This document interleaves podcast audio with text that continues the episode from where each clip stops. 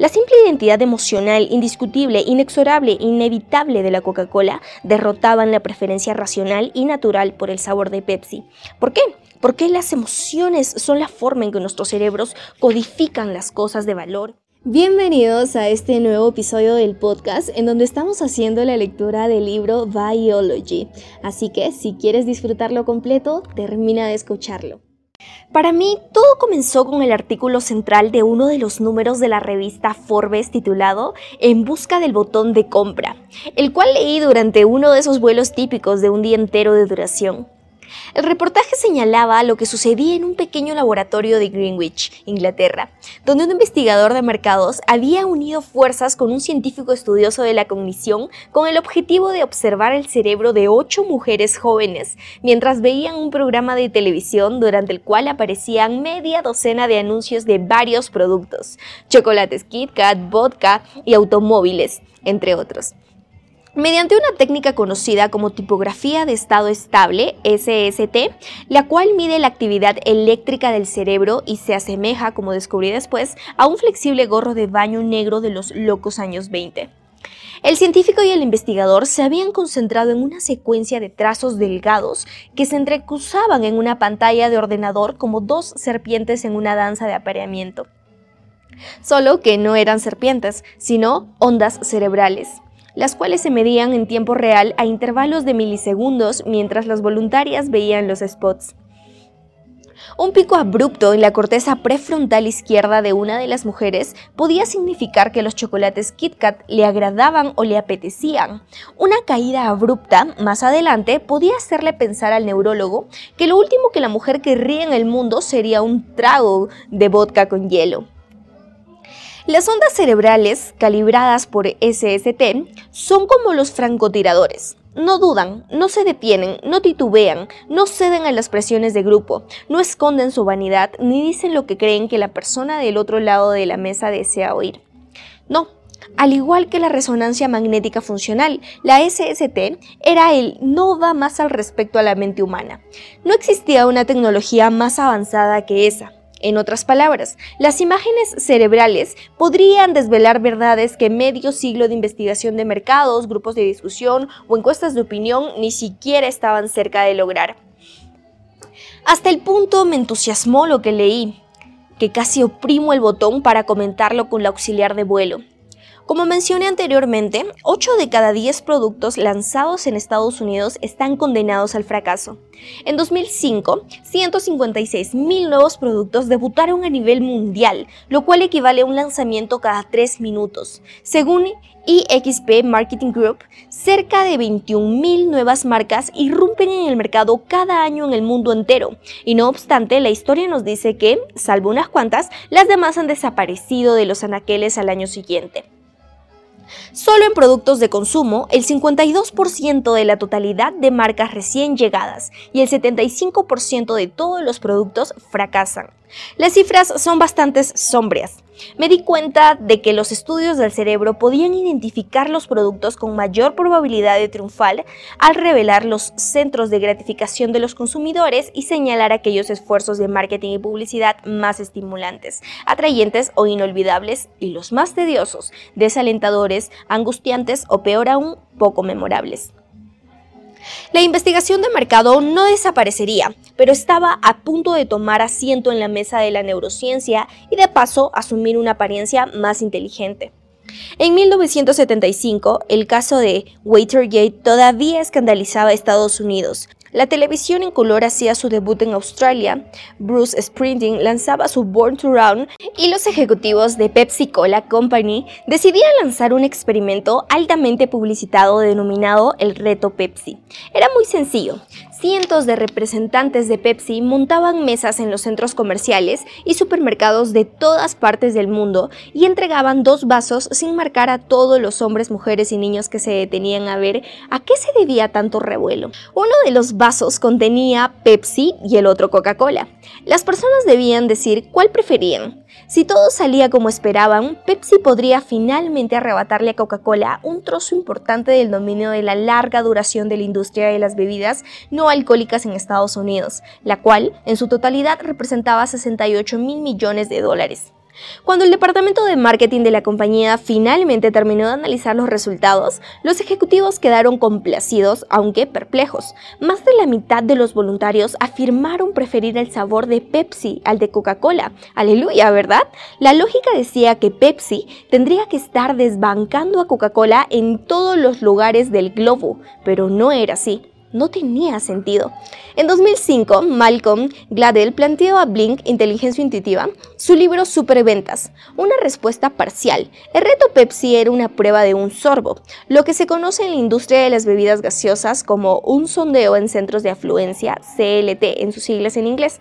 Cita a Carol Dollard, una ex ejecutiva de desarrollo de nuevos productos de Pepsi, quien explica la diferencia entre beber un sorbo de una bebida gaseosa en un vaso e ingerir una lata completa. Cuando toman un sorbo, las personas tienden a preferir el producto más dulce, Pepsi en este caso, pero cuando beben una lata completa siempre está el fantasma de la posible elevación del azúcar en la sangre. Según Gladwell, esa es la razón por la cual Pepsi salió ganador en la prueba de degustación, pero Coca-Cola continuó liderando el mercado. Sin embargo, en 2003, el doctor Reed Montague, director del laboratorio de neuroimágenes de Baylor College of Medicine en Houston, decidió explorar más a fondo los resultados del experimento. 28 años después del reto original de Pepsi, repitió el estudio, esta vez con la ayuda de la resonancia magnética funcional para medir los cerebros de 67 participantes. Primero les preguntó a los voluntarios si preferirían Coca-Cola o Pepsi, o si no tienen preferencias algunas. Los resultados concordaron casi perfectamente con los hallazgos del experimento original. Más de la mitad de los individuos manifestaron una preferencia clara a favor de Pepsi, y sus cerebros lo confirmaron. Mientras bebían el sorbo de Pepsi, estos voluntarios totalmente diferentes de los estudios original registraron un incremento de la actividad en el putamen ventral, una región del cerebro que se estimula ante un sabor agradable. Interesante, aunque nada dramático, hasta que se realizó un hallazgo fascinante en la segunda etapa del experimento. La segunda vez, el doctor Montague decidió permitir que los individuos vieran cuál de las dos bebidas degustarían antes de hacer la prueba. Resultado, el 75% de los participantes afirmaron su clara preferencia por Coca-Cola. Además, Montague también observó un cambio en la localización de la actividad cerebral. Además de activarse el putamen ventral, se producía un aumento del flujo sanguíneo en la corteza prefrontal interna, una porción del cerebro encargada, entre otras funciones, del pensamiento y discernimiento. Todo esto llevó al doctor Montalle a concluir que había dos zonas del cerebro comprometidas en una lucha de fuerzas entre pensamiento racional y el emocional, y que durante ese milisegundo de lucha y decisión, las emociones se sublevaban como soldados amotinados para vencer la preferencia racional a favor de Pepsi, y era en ese preciso instante en que vencía Coca-Cola.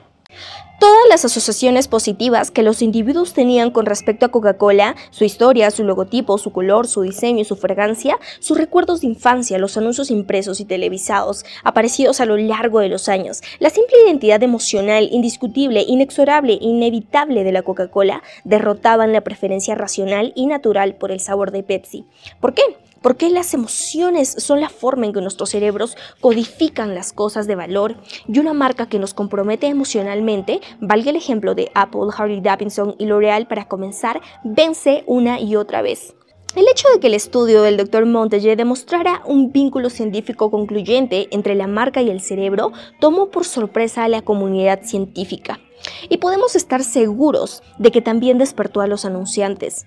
Una ventana nueva pero fascinante a través de la cual observar nuestros patrones de pensamiento y nuestros procesos de decisión estaban a unos sorbos más cerca de convertirse en realidad.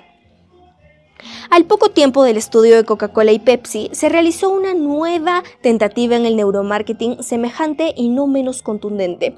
Muy lejos, al norte de Texas, cuatro psicólogos de la Universidad de Princeton dedicaron un buen número de días a otro experimento encaminado a estudiar las imágenes del cerebro en el momento de presentar a los participantes dos alternativas, gratificación inmediata o gratificación diferida, entre las que debían escoger solo una. Los psicólogos solicitaron a un grupo de estudiantes elegidos al azar que escogieran entre dos bonos de regalo de Amazon.com. Si elegían el primero, un bono de 15 dólares, lo podrían reclamar inmediatamente. Si decidían esperar dos semanas, obviamente recibirían más, un bono de 20 dólares.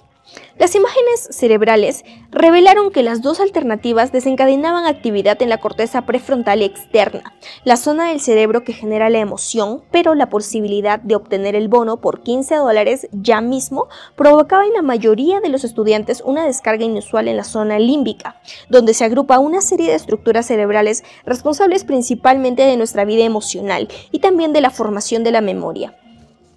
Los psicólogos descubrieron que cuanto mayor era la emoción de los estudiantes frente a algo, mayor era la probabilidad de que optaran por la alternativa inmediata, aunque menos gratificante. Por supuesto que la mente racional sabía que era mejor negocio esperar al bono de 20 dólares, pero adivine, las emociones primaron. También los economistas desean comprender las decisiones fundamentales que nos llevan a actuar como lo hacemos. Aunque la teoría económica puede ser bastante sofisticada, ha tropezado con obstáculos semejantes a los que se enfrentan la publicidad.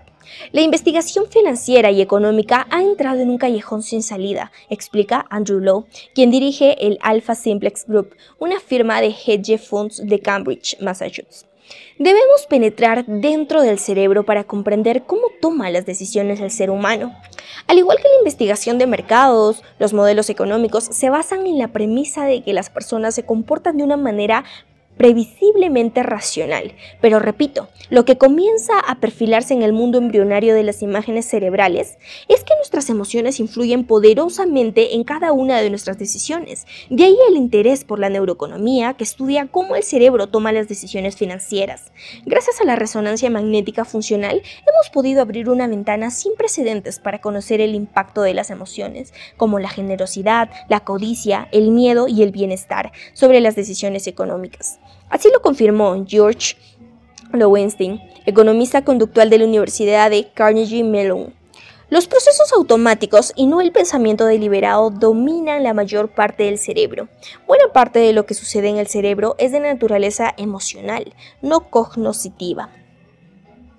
No sorprende que una vez que la esencia de las imágenes cerebrales atrajo la atención del mundo de la publicidad, penetrara también en otras disciplinas. En efecto, la política, la policía, la economía e incluso Hollywood se unieron a la acción el interés de los políticos por la resonancia magnética funcional es un hecho que prácticamente se veía venir. Los comités gastan cerca de un millón de dólares en fabricar un candidato presidencial capaz de triunfar y cada vez más las elecciones se ganan y se pierden por una fracción infinitesimal de un punto porcentual.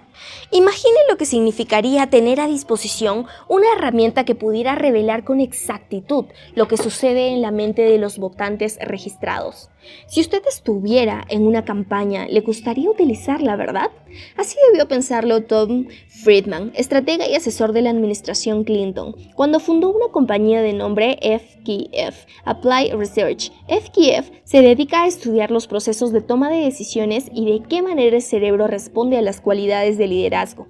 En el año 2003, esta empresa utilizó las imágenes de resonancia magnética funcional para analizar las reacciones del público frente a la publicidad política durante la campaña presidencial Bush-Kerry.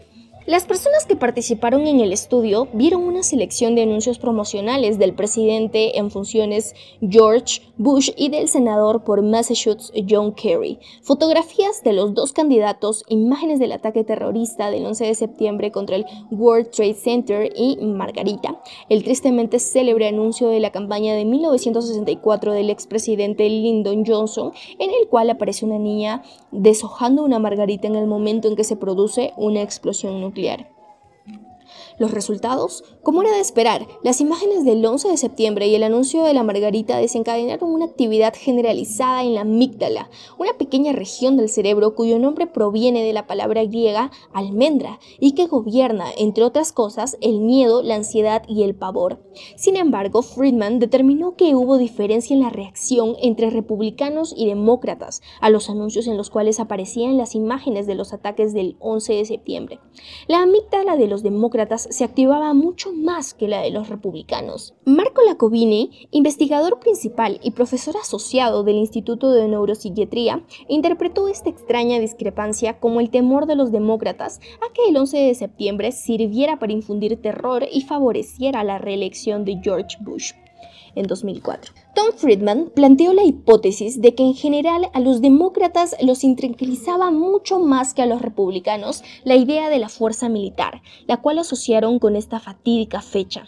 Sin embargo, lo más interesante para Friedman fue descubrir también mediante su estudio que las imágenes de la amígdala de los votantes podrían servir para diseñar publicidad política, puesto que se ha demostrado una y otra vez que jugar con el miedo de los votantes es clave para asegurar el triunfo de un político. Después de todo, a Johnson le sirvió su margarita que apelaba al miedo a una guerra nuclear para garantizar su victoria en 1964. Y resulta que la historia se repitió 40 años después, cuando los republicanos aseguraron la victoria en 2004 al llenar la cabeza de los votantes de miedo al terrorismo.